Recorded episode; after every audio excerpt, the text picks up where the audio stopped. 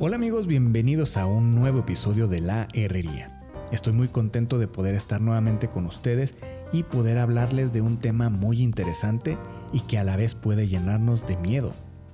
En esta ocasión también estoy muy expectante sobre el tema que vamos a estar hablando, ya que cuando lo encontré, o más bien, cuando estaba analizándolo para poder hacer este episodio, me trajo recuerdos de muchas películas clásicas de terror de los miedos humanos, entre muchas otras cosas más. Y también cuando lo estuve analizando con la Biblia, créanme que esos sentimientos fueron creciendo cada vez más, llegando al grado de llenarme de horror. o sea, sé que suena muy dramático, pero espero poder explicarme de la manera correcta y así puedan entender esos sentimientos que tuve al revisar las palabras que Jesús y un grupo de fariseos intercambiaron durante una plática que sostuvieron hace muchos años, pero que esa plática sigue siendo tan relevante en pleno siglo XXI. Bienvenidos a nuestro episodio llamado Parásitos. No recuerdo por qué encontré en internet una nota acerca de una avispa. Eh, un dato peculiar de ese, de ese insecto es que puede manipular cucarachas. Así es, ejerce control total sobre ellas. Fue tan interesante el tema que preferí tomar una captura de pantalla de eso y ahondar sobre el tema. Fue algo bueno y fue algo malo haber tomado esa decisión. ¿Por qué? Bueno, la respuesta es muy simple. Hizo darme cuenta que dentro de cada ser humano hay algo que nos va consumiendo poco a poco, incluyéndome. Son pequeñas cosas que no vemos o no aceptamos. Y muchas veces vivimos toda nuestra vida con eso, solamente con una gran negación. Nos la pasamos diciendo que no, no, no pasan esas situaciones en nuestra vida y creemos que somos buenos o hasta perfectos. Y más adelante vamos a comprender este tema de la negación. La nota que encontré hablaba sobre la avispa esmeralda.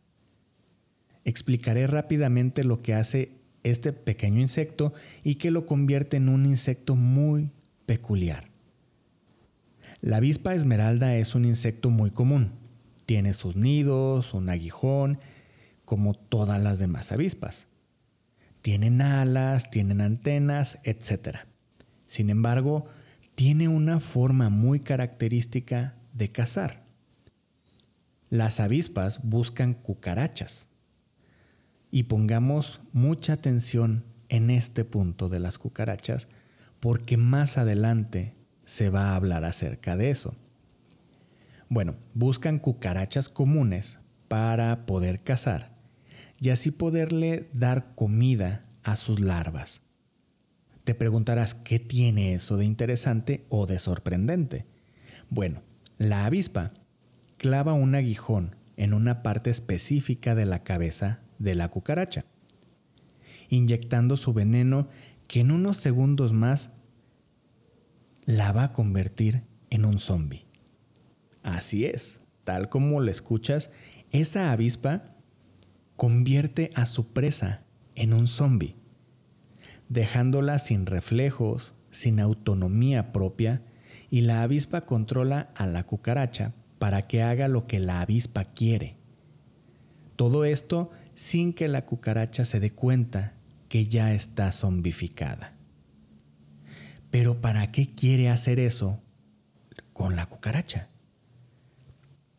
Ya cuando tiene el control de ella, la va a guiar y la llevará hacia su nido, donde se puede decir que la encerrará viva. Y ahí la avispa, antes de abandonarla, antes de abandonar a la cucaracha viva, le va a poner una larva en el abdomen. Tal como lo pueden suponer, la larva estará dentro de ella, de la cucaracha viva. Esa larva crecerá y crecerá y conforme vaya creciendo se irá alimentando de la cucaracha. Volvemos a lo mismo, la cucaracha va a estar viva provocándole una muerte lenta y dolorosa. hasta el momento que alcance el tamaño y la fuerza suficiente para poder romper el esqueleto o lo que quede de la pobre cucaracha y emerja como una avispa esmeralda adulta, lista para continuar el ciclo una vez más. Así es como un organismo vivo fue consumido por un parásito. Un parásito que fue plantado en su interior y que lo fue consumiendo poco a poco hasta llevarlo a la muerte. Creo que en este punto se estarán preguntando, ¿qué tiene que ver eso con la palabra de Dios? Bueno, si lo pensaste así, me gustaría que leyéramos el libro de Juan capítulo 8, versículos del 31 al 47. Jesús había estado instruyendo a las personas a lo largo de Israel. Dentro de todas esas personas se encontraba el grupo de los fariseos. Por si no sabes qué son los fariseos, son un grupo social religioso que se encargaba de estudiar y llevar a cabo las leyes judías. En pocas palabras, eran como los jueces del pueblo. En este punto ya habían tratado de matar a, pedradas a una mujer adúltera. Pero como nadie estaba libre de pecado, pues nadie pudo aventarle ni una piedrita. Jesús continuó instruyendo al pueblo y también al grupo de los fariseos que estaban siguiendo a Jesús. Continuaban también, ese grupo de, fariseos continuaba con los intentos para arrestar a Jesús y ahí llega un momento clave en esta situación y que nos trae a este episodio. Jesús comienza diciendo a los fariseos cómo pueden ser libres permaneciendo en la verdad que Él les estaba diciendo y mostrando. Sin embargo, los fariseos alegaban que ellos estaban bien por seguir la ley y que gracias a que ellos eran del linaje de Abraham, nunca habían sido esclavos de nadie. Por lo cual Jesús no podría liberarlos de nada ni de nadie. De hecho, Jesús les dice, sé que sois descendientes de Abraham pero procuráis matarme, porque mi palabra no haya cabida en vosotros. En ese momento se hizo una declaración que causó indignación en los fariseos. Juan capítulo 8 versículo 34 dice, De cierto, de cierto os digo, que todo aquel que hace pecado, esclavo del pecado es. Entonces Jesús nos dice a todos que el pecado nos controla y es por eso que nos hace esclavos de Él. Después de que Jesús y los fariseos hablaran de esa forma, comienza a ser más directo y estricto respecto a la verdad que quería mostrarles a ese grupo de hombres tan cerrados que estaba enfrente de Jesús. En la Biblia Reina Valera podemos encontrar un subtítulo que lleva el nombre de Sois de vuestro padre el diablo. Los fariseos intentaban persuadir a Jesús de que ellos eran hijos de Dios, pero no sabían que estaban hablándole al Hijo de Dios. Ellos continuaban aludiendo nuevamente al linaje de Abraham, a su pureza espiritual y de sus acciones podemos ver la increíble respuesta por parte de Jesús en el versículo 42 al 45. Lo voy a leer textualmente. Si vuestro Padre fuese Dios, ciertamente me amaríais, porque yo de Dios he salido y he venido, pues no he venido de mí mismo, sino que Él me envió. ¿Por qué no entendéis mi lenguaje? ¿por qué no podéis escuchar mi palabra? Vosotros sois de vuestro padre el diablo, y los deseos de vuestro padre queréis hacer. Él ha sido homicida desde el principio, y no ha permanecido en la verdad porque no hay verdad en él. Cuando hablan mentira, de suyo hablan, porque es mentiroso y padre de mentira. Y a mí, porque digo la verdad, no me creéis. Bueno, ahora sí que con esas palabras ya no podemos discutir más. Jesús nos ha marcado la pauta a todos, a ti y a mí, nos guste o no nos guste. Quien peca se hace esclavo del pecado. Será controlado por él y el padre del pecado es el diablo. Entonces, la pregunta importante es, ¿la voluntad de quién hacemos? Y estoy hablando de cualquier pecado, no solo el asesinato o la fornicación, las malas palabras, el alcoholismo y la drogadicción. O sea, todos hemos pecado en nuestra mente cuando decimos esa palabra que o, o, hacemos esa acción y que por no haber dicho esa palabra o no haber llevado a cabo esa acción, pensamos que ya no es pecado. Pero ahí está. Hay muchos otros pecados que por más pequeños que parezcan, nos controlan si los seguimos haciendo. Solo que viviremos justificándonos de nuestras acciones con frases como, eso no me hace daño, la ley me lo permite. Al cabo que nadie sabrá. De hecho, podemos hacer una película de cinco horas como mínimo con todas las frases que vamos a decir para justificarnos de nuestros pecados.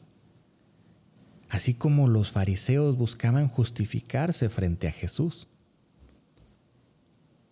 Así como una avispa controla a una cucaracha, el pecado nos controla en todo tiempo, llevándonos poco a poco a su guarida, desviándonos del camino de Dios para llevarnos al camino del diablo apartándonos de la luz y llevándonos a la oscuridad. Alto, alto, alto. Esperen un momento. Acabo de pensar algo. Una analogía. Rayos. Creo que está muy claro que Cristo es la luz del mundo. Y eso es cierto. Y que el diablo es la oscuridad. Mm, bueno, perdón. En serio quiero tener una forma muy correcta de poder explicar lo que está en mi mente. Y no les voy a mentir, lo que voy a describir cuando lo pensé me sentí un poco mal. Analicemos esto con un ejemplo fácil de entender y espero que se entienda que es solamente una analogía. Se dice que las cucarachas corren cuando uno enciende la luz y prefieren refugiarse en la oscuridad. No, no, no, no, no. Entonces cuando pecamos somos unas cucarachas corriendo de la luz que Cristo muestra a través de su amor, de su sacrificio y su derramamiento de la sangre por nuestros pecados. Y preferimos refugiarnos en el pecado. Entonces encontramos un refugio con el diablo y en las justificaciones buscando pretextos para seguir pecando? Es solamente una analogía y creo que nos deja mucho de qué, de qué pensar. El pecado es igual a esa larva que la avispa esmeralda pone en el abdomen de la cucaracha. El pecado está dentro de nosotros y si permitimos que siga creciendo, poco a poco en nuestro interior no nos vamos a dar cuenta de lo que tenemos, del pecado que tenemos. En algunas ocasiones no nos vamos a percatar de que sigue creciendo y cada vez está siendo más grande. El mundo nos vende tantas ideas y palabrerías que nos confunden.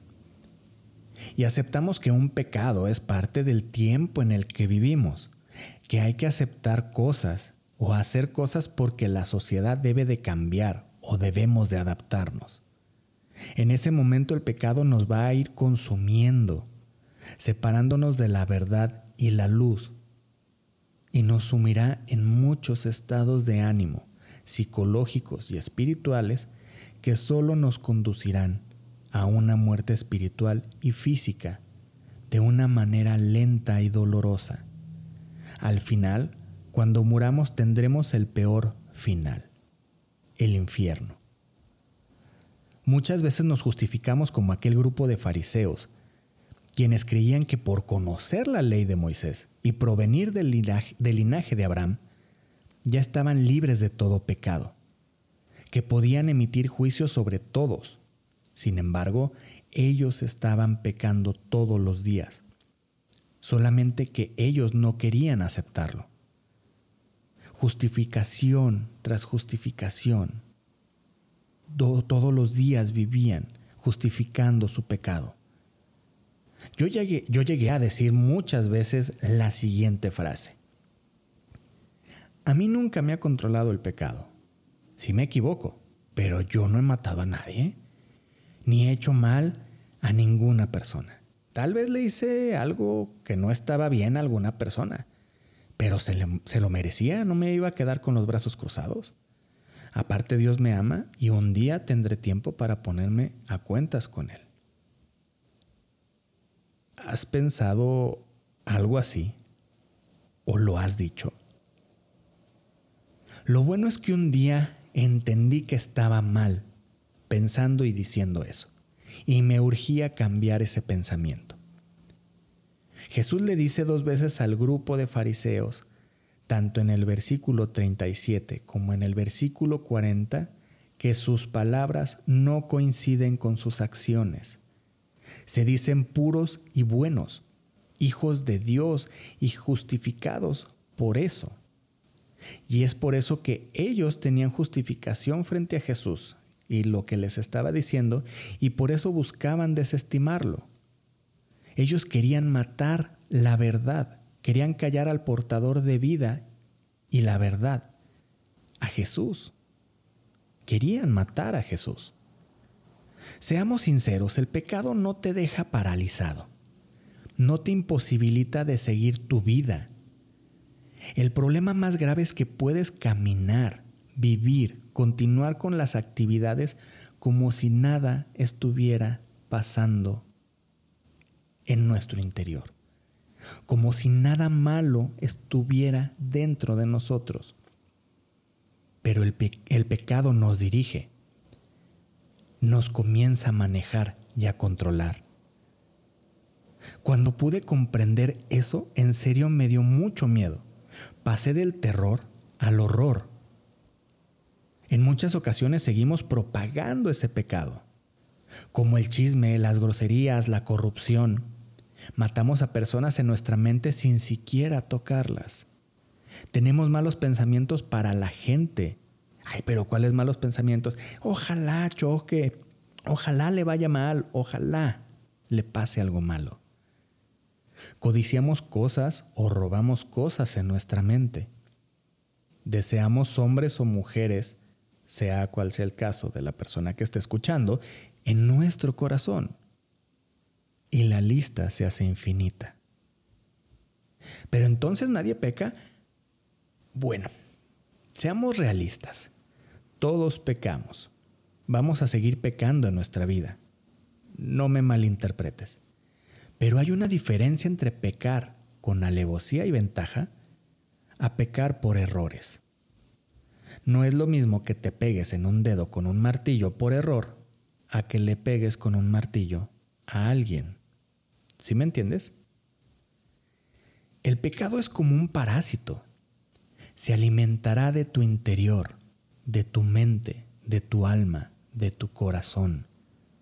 Te quitará la vida poco a poco. Y en la naturaleza, todo portador de un parásito solo tiene un final la muerte. Ningún portador de parásitos sobrevive. ¿Cuál crees que sea tu final con el peor parásito espiritual que existe para el ser humano? En el mismo libro de Juan capítulo 8, cuando los fariseos querían apedrear a una mujer adúltera, Jesús salva a esa mujer. Sin embargo, cuando quedan a solas, la mujer y Jesús, Él le dice estas palabras. Mujer, ¿dónde están los que te acusaban? ¿ninguno te condenó? Ella responde, ninguno, Señor. Entonces Jesús le dijo, ni yo te condeno, vete y no peques más. En varias, en varias ocasiones Jesús repite estas últimas palabras, vete y no peques más. En otra ocasión le agrega, para que no te venga cosa peor. Pero ¿qué hay peor que el pecado? Pues la muerte espiritual, que por consecuencia nos llevará a la muerte eterna. No creo que exista algo peor. Apartarnos del pecado es algo que debemos hacer de manera natural. Claro, entiendo que no es fácil. Pero deberíamos de estar evitando en todo momento involucrarnos en tales cosas. Tal vez suena muy exagerado, pero es la verdad. No se puede estar cubriendo el mal con cosas buenas, o con buenas palabras, o con buenas intenciones, o simplemente evadiéndolo. Jesús quiere que dejemos de pecar. Todo es por nuestro bien. Es por un bien mayor para nosotros en esta tierra, como para cuando también estemos en su reino. Es de suma importancia que no caigamos en el fariseísmo, que creamos que todo está bien respecto al pecado, que es correcto ir conforme a las normas, modas o ideas que el mundo secular intenta hacernos creer. No seamos como esas cucarachas que son llevadas a un nido del cual jamás saldrán. Bueno, al menos no saldrán con vida. Seamos cristianos firmes en la palabra de Dios. Demostremos que hay amor en Cristo, que hay vida, que hay paz. Mostremos al mundo que los parásitos y los pecados no podrán consumirnos y que en todo momento se ha exaltado el nombre de Cristo en todo rincón de esta tierra. Y recuerda, hoy comienza la historia de tu historia la leyenda. Hasta el próximo episodio.